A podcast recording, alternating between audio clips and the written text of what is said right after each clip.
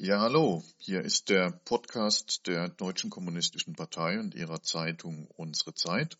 Mein Name ist Patrick Höbele. Ich bin äh, Vorsitzender der DKP und ich spreche heute mit Michael Gerber. Michael ist im Rat der Stadt Bottrop für die DKP und leitet dort die Ratsgruppe der DKP. Hallo Michael. Hallo Patrick.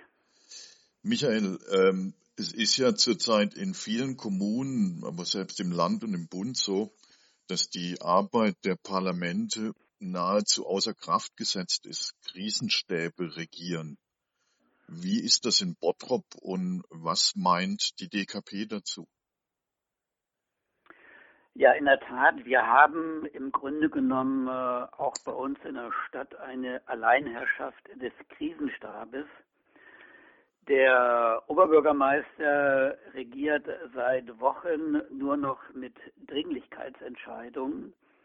Wir haben äh, als kleines Zugeständnis äh, erreichen können, dass nicht nur der Oberbürgermeister und ein Ratsmitglied diese Dringlichkeitsentscheidungen unterschreiben, sondern dass alle Ratsparteien äh, äh auch mit ihrer Unterschrift zustimmen oder ablehnen können. Wir haben ähm, zum Beispiel eine Dringlichkeitsentscheidung mit Freuden zugestimmt, nämlich die eine ähm, Absage eines verkaufsoffenen Sonntages, weil wir prinzipiell immer dagegen sind.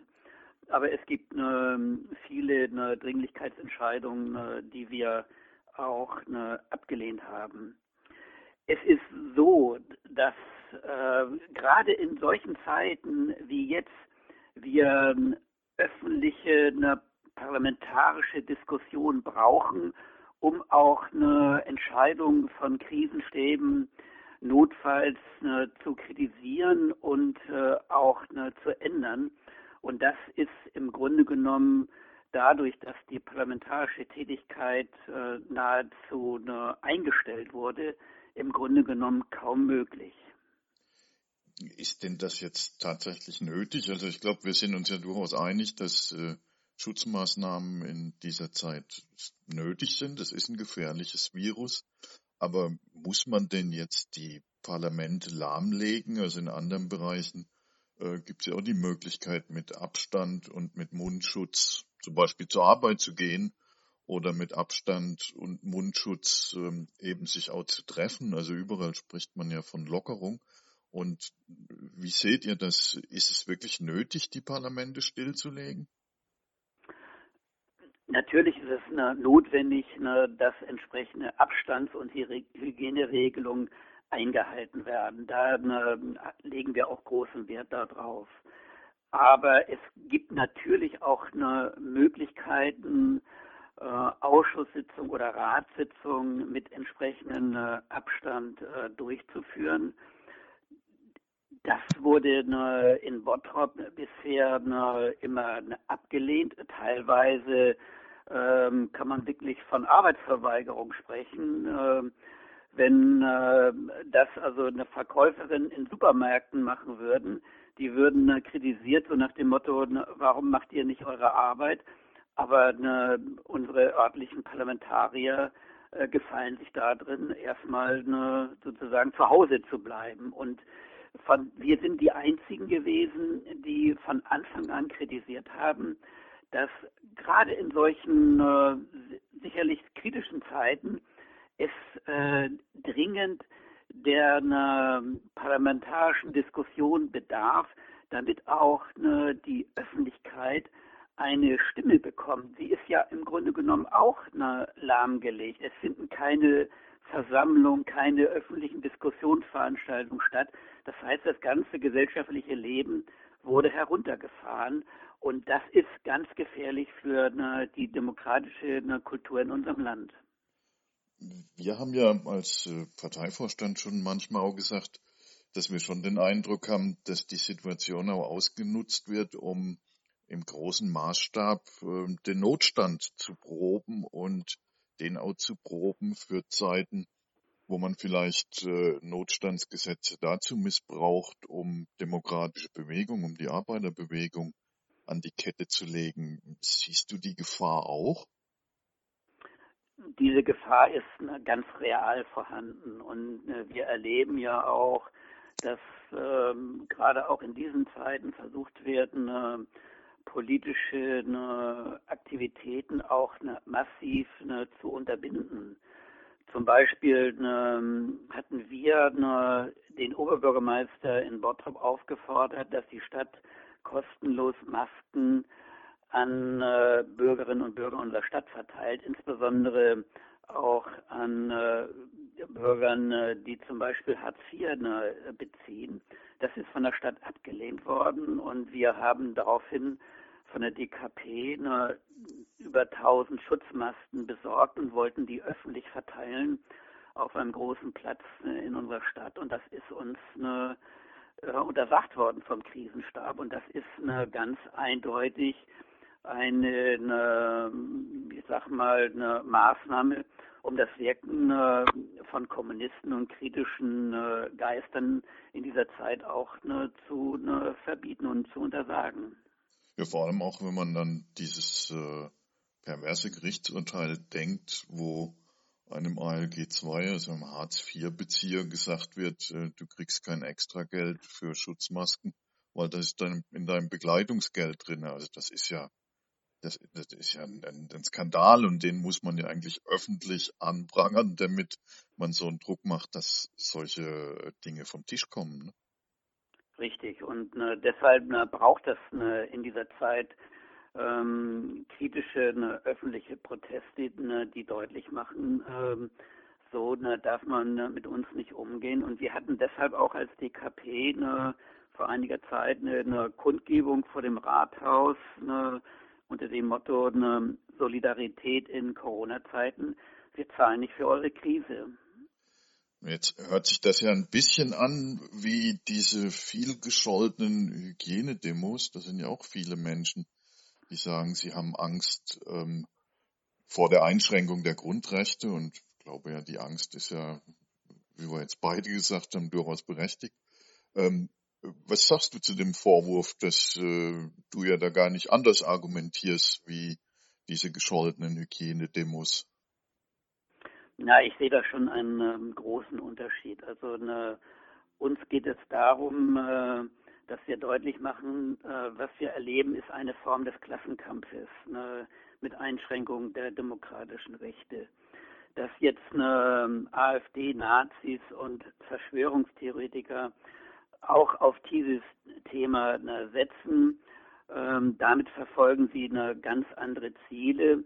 Und ähm, da muss man in der Tat sehr aufpassen, dass, ähm, ich sag mal, ne, diese ne, Gruppen nicht dadurch noch ne, zusätzlich Aufwind bekommen. Und das ist eine große Herausforderung für antifaschistische Bündnisse, hier deutlich zu machen, wo eine äh, gibt es sozusagen äh, eine rote Linie, wo man mit diesen Gruppen sich auch entsprechend offensiv auseinandersetzen muss. Also der Protest gegen Grundrechteinschränkung ist berechtigt, ist notwendig, aber man muss genau gucken, mit wem man den organisiert. Und das finde ich einen wichtigen Punkt. Du hast nochmal gesagt, ähm, es geht darum, dass diese Grundrechteinschränkungen offensichtlich auch Teil des Klassenkampfes sind. Ich komme da auf ein anderes Thema. Jetzt sind die Steuereinnahmen von Bund und Länder im April im Vergleich zum Vorjahr um ein Viertel eingebrochen. Der Deutsche Städte- und Gemeindetag geht von einem Einbruch der Gewerbesteuer um 20 Prozent aus. Und die Gewerbesteuer ist ja, soweit ich weiß, eine der Haupteinnahmequellen der Kommunen. Ähm, was, was gehst du aus, wird das für die Perspektive bedeuten?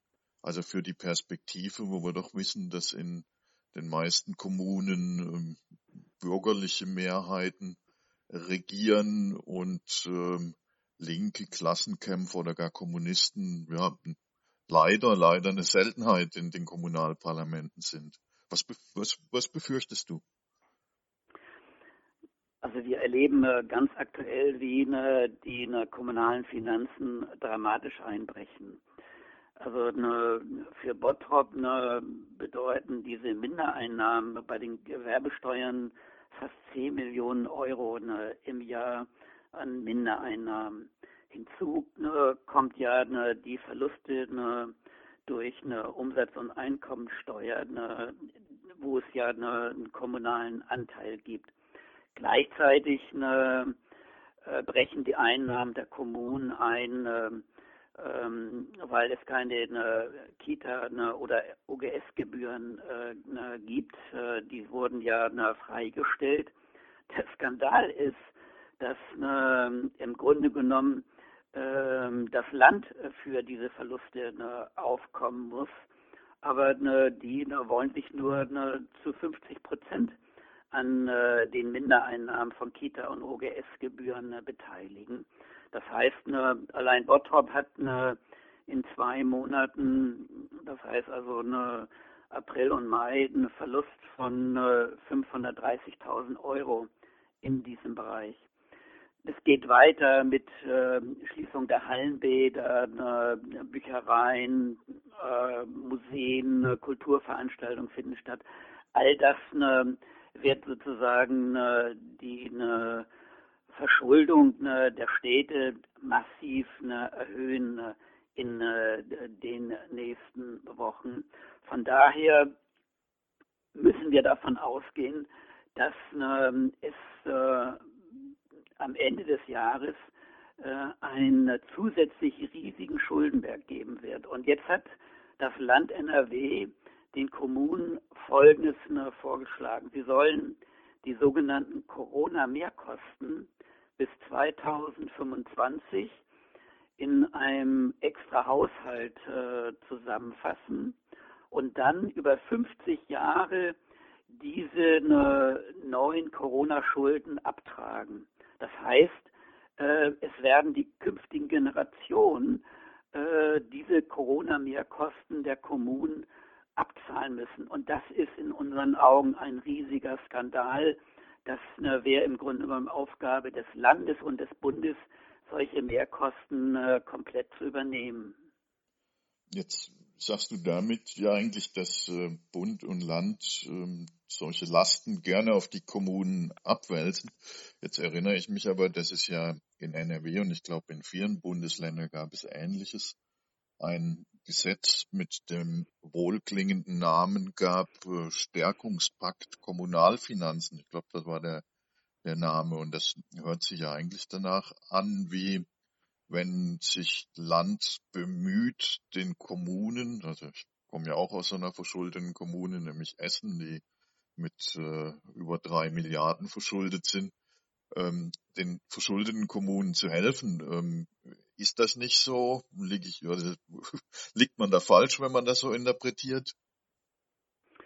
Also wir haben äh, diesen sogenannten Stärkungspakt Stadtfinanzen, der äh, 2012 in äh, Nordrhein-Westfalen eingeführt wurde für die äh, verschuldeten Städte als Spardiktat ne, bezeichnet. Ne.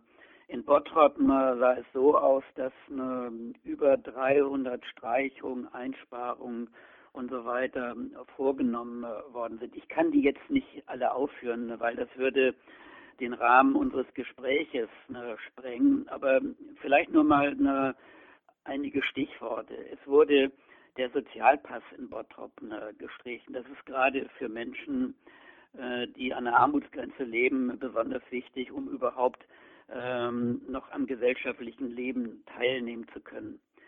Der Zuschuss für die Suppenküche Kolüsch, wo Wohnungslose versorgt werden, wurde eine, gestrichen. Ähm, der Zuschuss eine, für das Mittagessen für die Schülerinnen und Schüler wurde gestrichen. Das heißt also, viele ähm, Schüler haben die Situation, dass sie mit hungernden Magen äh, dem Unterricht ne, verfolgen müssen. Lehrschwimmbecken wurden äh, geschlossen, Büchereitweigstellen wurden geschlossen. Äh, es wurden äh, fast 100 Stellen in der Stadtverwaltung ne, äh, gestrichen. Alles äh, Dinge, ne, die ne, sich jetzt katastrophal auswirken. Insgesamt ähm, sind die eine Summe der Streichung, Einsparungen und Gebührenerhöhungen in Bottrop ähm, in diesen zehn Jahren äh, summieren sie sich auf 140 Millionen Euro. Ursprünglich waren geplant Einsparungen von rund 98 Millionen Euro. Das heißt, man hat über 40 Millionen Euro mehr eingespart oder gestrichen, als ne, ursprünglich geplant war. Jetzt ne, sagen ne, die Politiker von CDU und SPD, ähm, sowohl im Land wie auch in Bottrop, ja, die Kommunen haben ja Landesgelder bekommen. Das ist richtig. Bottrop hat in dieser Zeit 75 ne, Millionen Euro ne, vom Land NRW bekommen. Nur unserer Meinung nach sind das letztendlich eine vorenthaltene finanzielle ne, Mittel, die sowieso hätten vom Land bezahlt werden müssen, damit die Städte eine auskömmliche Finanzstruktur haben. Wir haben ja eine, eine strukturelle Unterfinanzierung der Kommunen und diese Aufgabe, diese strukturelle Unterfinanzierung der Kommunen zu beseitigen, hat weder Bund noch Land jemals angegriffen. Das haben wir nach wie vor. Ja, ich habe auch den Eindruck, ähm, dass die Verschuldung der Kommunen eigentlich gewollt ist. Also ich habe immer den Eindruck, äh, wenn man Kommunen in die Verschuldung treibt, und es ist ja nicht so, dass äh, jetzt Kommunen verschuldet sind, weil, weil Menschen ein zu schönes Leben hätten, und du hast ja nochmal Beispiele genannt, wo gestrichen wurde. Also es wurde gestrichen bei den Armen, es wurde gestrichen bei den Bedürftigen. Ähm, ich habe da immer ein bisschen den Eindruck, die Verschuldung der Kommunen ist deswegen gewollt, weil man dann natürlich wieder Privatisierung betreiben kann, weil man die Kürzung oder Schließung von Einrichtungen durchsetzen kann, immer mit dem Motto, es ist ja kein Geld da. Und im Moment sehen wir doch eigentlich Geld sprudelt wie noch was. Also für keinen Schutzschirm der Konzerne wird gespart, ähm, aber auf kommunaler Ebene scheint es äh, ja keine Schutzschirme zu geben. Ähm, äh, wie, wie siehst du die Verschuldung der Kommunen generell? Wie würdest du das einordnen?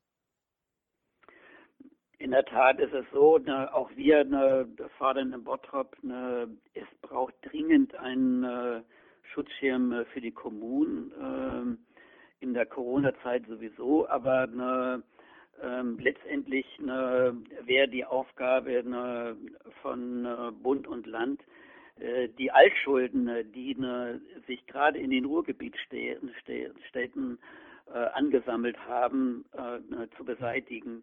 Es gibt ja ne, den Vorschlag ne, von äh, Finanzminister Scholz, ähm, aber das ist in meinen Augen äh, zurzeit Wahlkampf ne, Thema ne, der SPD und äh, die CDU hat ja jetzt schon abgelehnt, äh, sich überhaupt äh, auf diese Altschuldenproblematik einlassen zu wollen. Das heißt, es wird da äh, wieder sozusagen für die Öffentlichkeit eine Sau durchs Dorf getrieben, aber letztendlich ne, ändert sich an der realen äh, Überschuldung der Kommunen überhaupt nichts. Von daher brauchen wir ähm, mehr ne, Druck und auch Verständnis, dass ne, die Städte ihre Aufgaben der ne, kommunalen Daseinsvorsorge nur ne, durchführen können, wenn äh, dieses Thema ne, grundsätzlich ne, gelöst wird. Und wir brauchen mehr Druck auf der Straße, damit äh, sozusagen das von der Politik nicht länger ne, so stiefmütterlich behandelt werden kann. Ja, du sagst, ähm, du hältst das, was Scholz da macht, für, für Wahlkampfgetöse. Also ich erinnere mich da auch dran, ich war ja mal im, im Rat der Stadt Essen für die DKP und äh, damals war es ganz pervers. Also CDU und SPD waren sich mit uns durchaus einig, dass die Kommunen aus eigener Kraft von dieser Verschuldung gar nicht runterkommen können. Also Beispiel Essen habe ich ja genannt. Und ganz komisch war aber, sobald Politiker dieser beiden Parteien irgendwie auf Landesebene oder auf Bundesebene waren, da haben sie ihr Geschwätz von gestern vergessen. Also da war das weg. Ne? Und da ging es nicht mehr um eine, eine Schuldenübernahme. Insofern äh, äh, glaube ich, der Verdacht, dass das bei Scholz nicht anders ist, der ist, ist leider ziemlich naheliegend. Jetzt habe ich vielleicht noch eine letzte Frage, Michael. Im Herbst sind ja in NRW Kommunalwahlen. Ähm, was macht denn die DKP in Bottrop? Ja, ähm, also zunächst erstmal eine, ist das eine, in unseren Augen ein politischer Skandal, in solchen Zeiten überhaupt Wahlen anzusetzen. Wir hatten äh, von Seiten der DKP auch auf Bezirks- und Landesebene gefordert, äh, die Kommunalwahlen um ein halbes Jahr ne, zu verschieben, weil äh, äh, überhaupt Wahlen sind ja nur durchführbar, wenn es parallel dazu auch eine, eine, eine gesellschaftliche und politische Diskussion über Alternativen gibt. Ne? Wie sollen dann äh, die Stadtgesellschaften äh, in den nächsten Jahren entwickelt werden? Dazu ne, wäre es notwendig, ne, dass öffentliche Foren stattfinden, dass man äh, sich austauscht mit den äh, politischen Gegnern und die Bürgerinnen und Bürger auch ne, wirklich ne, ähm, durch die öffentliche Debatte die Alternativen auch ne, sichtbar gemacht ne, bekommen, um was es geht bei der Kommunalwahl. Jetzt hat ähm, das Land beschlossen, es bleibt beim 13. September. Das halten wir ne, für verkehrt, aber ähm, wir müssen uns jetzt ne, darauf einstellen. Eine Konsequenz äh, ist für uns sehr ne, bedauerlich. Wir hatten geplant, äh, Anfang ne, September unser traditionelles Marktfest ne, in Bottrop ne, durchzuführen mit mehreren äh, hundert Besucherinnen und Besuchern. Ähm, da haben wir uns jetzt schweren Herzens entscheiden müssen, das nicht durchzuführen, weil ähm, bei der rigiden Politik des Krisenstabes ähm, würde uns das sowieso nicht genehmigt werden und wir würden mit solchen Auflagen konfrontiert werden, dass ähm, bei der Größe des Platzes von äh, den sonst äh, fast 1000 Besuchern und Besuchern vielleicht noch eine 50 eine, oder noch weniger diesen Platz eine, besuchen können. Und von daher haben wir entschieden, ähm, dass wir das eine, so leider nicht durchführen können. Aber das heißt natürlich nicht, dass wir keinen Wahlkampf machen. Äh, unser wichtigstes Mittel sind äh, unsere Stadtzeitung, die Bottroper Notizen. Die ähm, dritte Ausgabe in diesem Jahr wird jetzt zu Pfingsten verteilt in einer Auflage von 60.000 Exemplaren. Damit erreichen wir jeden Haushalt in Bottrop und das ist äh, wirklich äh, einmalig, ne, dass eine Kommunistische Partei sozusagen äh, es schafft, ne, in einer Großstadt jeden Haushalt ne, mit ne, ihren politischen Alternativen ähm, auch ne, entsprechend äh, zu ne, beliefern. Wir müssen uns ne, auf ganz andere Bedingungen einstellen. Ähm, natürlich wollen wir Infostände machen, wir wollen mit den Bürgerinnen und Bürgern ins Gespräch kommen, unser Kommunalwahlprogramm, was wir aktuell erstellen, äh, auch verteilt bekommen. Aber es wird nicht so ablaufen, wie wir das ne, von traditionellen äh, Wahlkämpfen her kennen. Und da müssen wir auch neue oder andere Formen äh, entwickeln. Wir ne, sind sehr aktiv im Internet, in sozialen Netzwerken, wo wir versuchen, mit den Bürgern in äh, Kontakt zu kommen, unsere Alternativen ähm, entsprechend äh, deutlich zu machen, dass mehr äh, in Richtung einer sozialen äh, Stadt gemacht werden muss. Ähm, wir ne, versuchen im August ne, die ne, Schulanfänger äh, mit äh, Schultüten äh, begrüßen zu können. Wir ähm, werden wahrscheinlich verstärkt auch Lautsprecherwerbung einsetzen, ähm, um sozusagen auf diesen kontaktlosen Weg äh, unsere ne, politischen äh, Alternativen an äh, die Bürgerinnen und Bürger äh, zu bekommen. Und wir lassen uns noch eine ein oder andere Überraschung einfallen, damit wir sozusagen auch für die Bürgerinnen und Bürger eine, in Bottrop sichtbar und hörbar bleiben. Das heißt, ihr kämpft also darum, dass die DKP auch im nächsten Rat im Bottrop vertreten ist. Ich glaube, man hört an dem ganzen Gespräch, was wir geführt haben, wie notwendig und wie wichtig das wäre. Und ich kann nur sagen, also erstens, ich wünsche euch da viel Erfolg und ähm, ich bin auch sicher, dass es die eine oder andere Möglichkeit gibt, euch zu helfen und vielleicht auch Äh, manche, die uns hören, werden interessiert sein daran, mit euch Kontakt aufnehmen. Ich glaube, man kann sagen, äh, Bottrop beweist, wie wichtig und notwendig Kommunisten in den Räten sind und ich wünsche euch da viel Erfolg für die Kommunalwahlen in diesem Jahr. Und ich danke dir für dieses Gespräch, Michael. Vielen Dank. Mach's gut. Tschüss. Tschüss.